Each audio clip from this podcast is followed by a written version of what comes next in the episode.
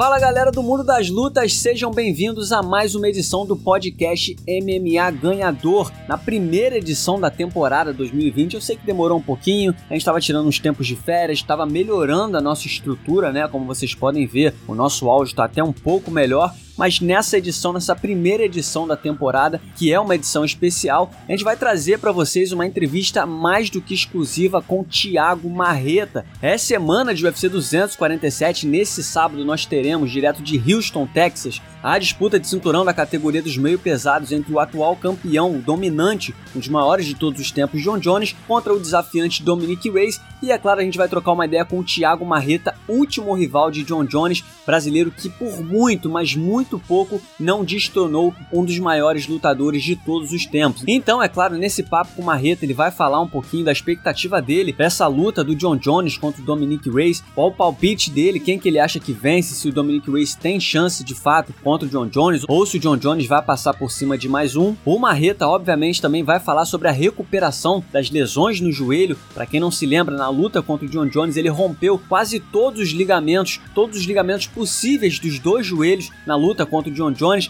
então isso requer um longo tempo de preparação e o brasileiro disse que a expectativa é que ele volte a lutar em julho desse ano, quem sabe aí na Semana Internacional da Luta, no primeiro evento de julho, na primeira semana de julho, essa é a expectativa do Thiago Marreta. Mas antes da entrevista, eu lembro que você pode assinar o nosso podcast via iTunes, Android e Podflix e também pode seguir a nossa playlist no Spotify. Só assim você não perde nenhum dos nossos episódios, nenhuma edição do nosso podcast MMA ganhador. Mas sem mais delongas, vamos direto ao que interessa, entrevista com o Thiago Marreta aqui no podcast MMA ganhador. Se liga só.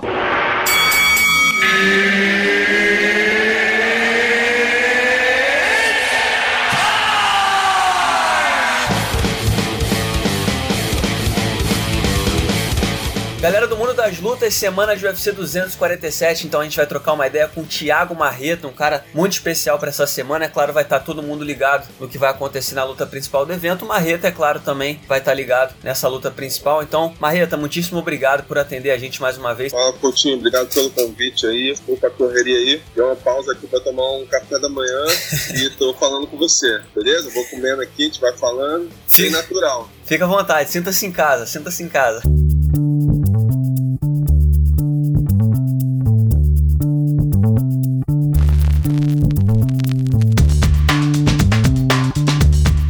Primeiro, obrigado por nos atender. Eu sei que é sempre uma correria, é difícil a gente encaixar os horários, mas vamos fazer isso rapidinho para a gente não tomar muito tempo do seu dia. Marreta, para começar, explica para a galera exatamente em, em, que estágio tá a sua recuperação. Se eu não me lembro, a gente no lançamento do seu documentário no Rio de Janeiro a gente conversou e naquele, naquele, naquela época, tem alguns meses já, você já estava ali começando aos poucos é, é, a recuperar os movimentos, principalmente você falava da sua vontade de voltar a chutar, mas ainda não era a hora. E a gente já viu no, no seu Instagram que você já está fazendo manopla, está treinando boxe. Então, aonde você está exatamente em termos de recuperação? É, então, na verdade, a gente teve que regredir um pouco. Meu joelho estava com uma inflamaçãozinha ainda, que é natural, né? é normal acontecer, uma inflamaçãozinha.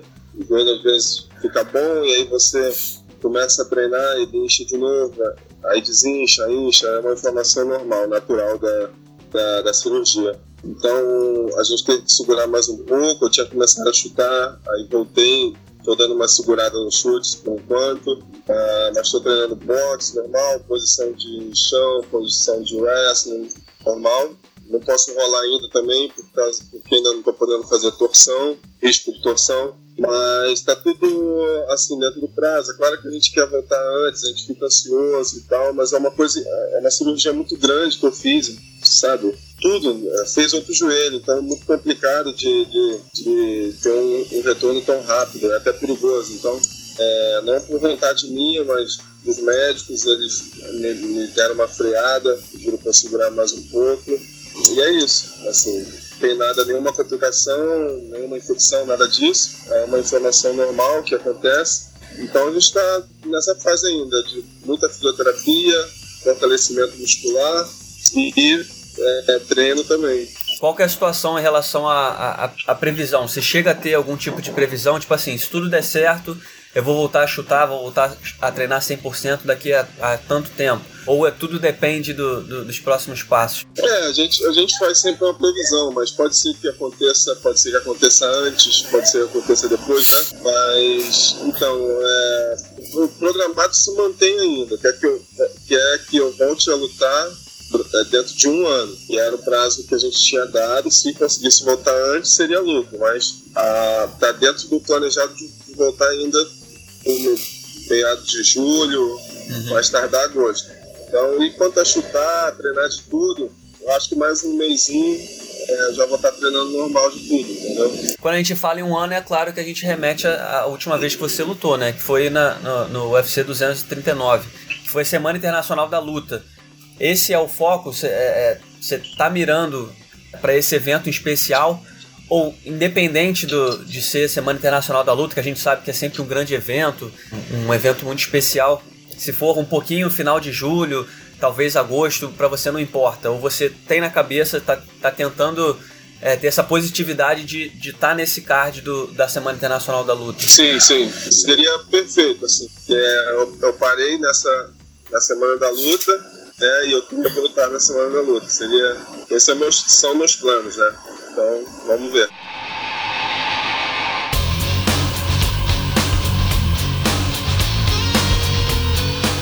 E Marreto, queria saber o seguinte, esse tempo todo que você está fora, você tem prestado atenção com carinho nas coisas que têm acontecido na divisão, nos lutadores que estão surgindo, na situação do topo, ou você pretende só pensar em quem deve ser seu próximo adversário, em quem que vocês que pretendem negociar com o UFC, quando chegar o momento? Assim, quando eu, quando eu tiver podendo iniciar um camp de uma luta, a gente vai entrar em contato com o UFC. Entendeu? Aí meu, meu empresário vai entrar em contato e vai falar, o Marreta já começou o camp. É, quem vai ser, aí eles vão negociar lá quem vai ser o próximo adversário. Então ainda tem muita coisa para rolar, assim, é difícil pensar agora, né? Uhum. Tem a luta agora do Jones, tem a luta do Corey Anderson com o Blakovic, então tem umas lutas ainda para acontecer, então é difícil pensar agora. Então é isso, assim, é, quando eu estiver pronto, é, já podendo iniciar um camp para uma luta, aí a gente vai pensar em adversário. Eu pergunto isso porque é, é, depois da sua performance contra o Jones, naturalmente, pelo menos na minha opinião, na, na, opinião da maioria das pessoas, você tem total direito de pedir uma, uma chance imediata pelo cinturão. Mas é você, você consegue projetar, tipo assim, quando chegar a hora, você vai ter, você vai ter uma escolha, você vai querer de alguma forma é, usar o seu poder de barganha, vamos chamar assim, pelo que você fez dentro do octógono, porque a gente sabe que você tem o direito pelo, pelo que você fez. Você pode chegar e falar, não, eu quero a chance pelo cinturão, vou bater o pé, ou simplesmente deixar nas mãos do UFC. Em relação a isso, você já tem uma ideia do que, que você vai falar? Não, claro que eu gostaria 100% de ir direto enfrentar o campeão. Uhum. Se, seja o Jones ou quem for no momento. Uhum. É claro que é o que eu queria, mas a gente sabe que é difícil você fazer isso.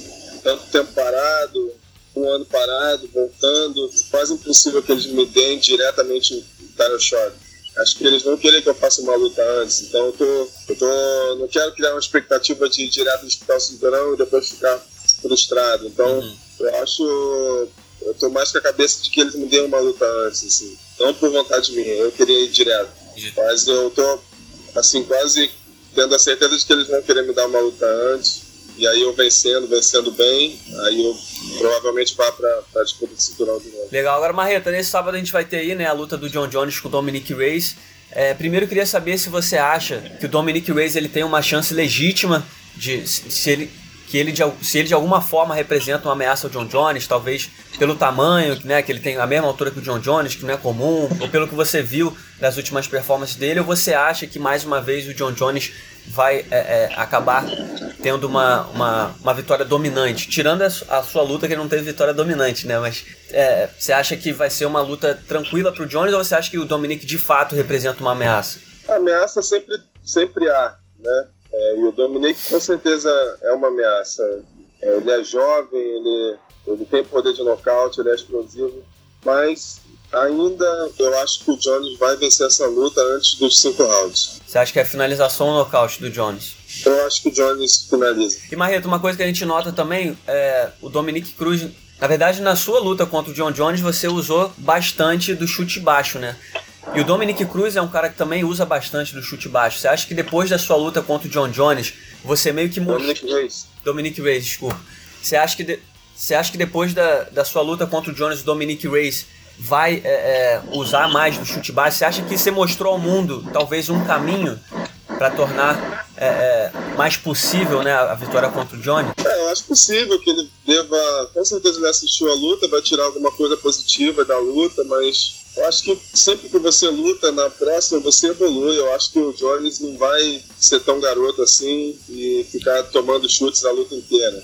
É a mesma coisa quando ele lutar comigo de novo. Eu não posso pensar que ele vai querer ficar trocando comigo mais cinco rounds, ficar tomando chute mais cinco rounds, correndo o risco de eu não, tá, não me lesionar e, e, e, machucar ele ainda mais. Então, tenho certeza, não é à toa que ele é o campeão, ele é, ele é muito inteligente, eu tenho certeza que ele corrigiu as falhas, corrigiu as brechas, né? Mas é claro que o, o Dominic vai tentar, tentar explorar todas as, as, falhas que ele conseguiu ver do Jones na, na, na, minha luta com ele. Mas eu não vejo o Jones recebendo chute da forma que ele recebeu comigo de novo. Não vai cometer o mesmo erro.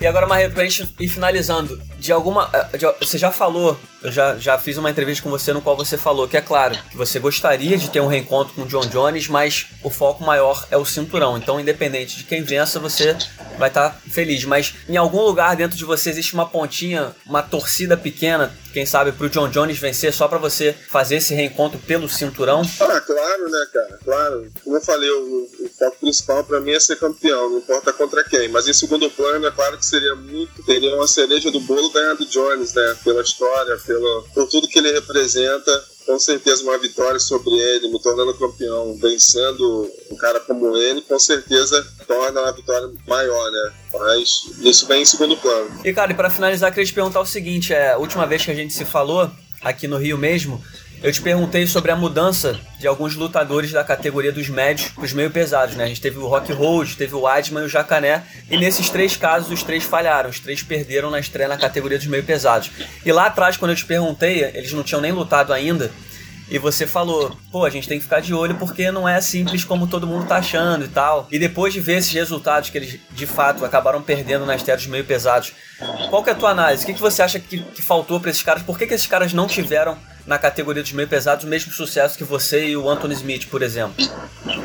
Eu acho que você tem que ter a consciência quando você sobe de categoria que é tudo diferente. Você não pode pensar que você vai chegar e vai fazer tudo que você fazia os caras mais leves, você vai conseguir fazer com os caras mais pesados, entendeu? E foi isso que aconteceu. O Asma fez o que ele sempre faz no peso médio, não conseguiu fazer, não conseguiu botar o Dominic Reis para baixo. Ah, o Jacaré não conseguiu impor seu jogo. Quem foi o outro? Rock Road. Rock Road, mesma coisa. Tentou fazer seu jogo, botar para baixo, também não conseguiu. Caras mais fortes, mais pesados, defendem bem queda. É isso, acho que eles acharam que por não portar tanto peso, estariam fortes, iam conseguir fazer tudo que, que faziam como peso médio. E não é bem assim, né? As coisas. É, como eu falei, você tem que ter humildade. Você tem que chegar, você tem que reconhecer o poder do outro, do outro cara que está do outro lado, entendeu? Então acho que eles têm que. Não o jacaré, mas. Uh, não, eu não vi isso do jacaré, mas do, do Rock Road, do Adman, eu vi uma certa.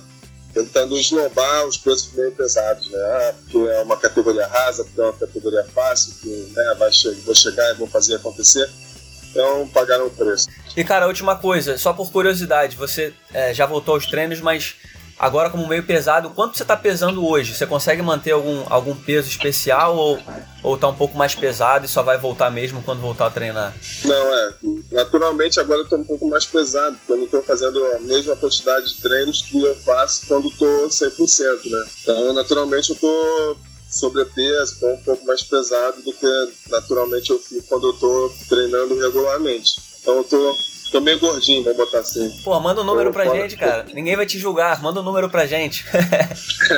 ah, agora eu tô beirando aí entre 8, 110. Mas perde isso tranquilo quando voltar também, é rápido. Sim, sim. Quando volta a treinar regularmente, é naturalmente meu peso baixa e aí estabiliza ali no, no, no peso que eu, que eu costumo ficar pra, treinar. Nesse peso, com esse porte físico, com esse peso todo, você chega, chega a imaginar, porra, já imaginou uma reta com peso pesado ou nem passa na cabeça? Cara, eu, eu, eu, pensei isso outro dia quando eu tava lá, lá, fora, nos Estados Unidos, e fui assistir outro, outro evento e vi os pesos pesados que estavam lutando nesse evento e eu achei que eu poderia fazer frente. Sim, mas isso é um, um outro momento, quem sabe, né? Mas é o caso de pensar, mas não é UFC não. Você tem caras tanto pesos pesados e ainda assim são velozes, são rápidos, são. Entendeu? Só para fechar, você tá é, fazendo a recuperação aqui no, no Brasil, no Rio, né? Mas você pretende voltar para Las Vegas em algum momento? Não, eu pretendo finalizar a minha recuperação aqui, né? De acordo com, com os médicos, mais dois meses eu tô liberado para lutar. Não para treinar, para lutar. Então, pretendo ficar mais esses dois meses aqui, finalizar minha recuperação e, e aí sim partir para América Top Team, iniciar os treinos aqui na TFT, é claro, e depois partir para América Top Team e iniciar meu tempo.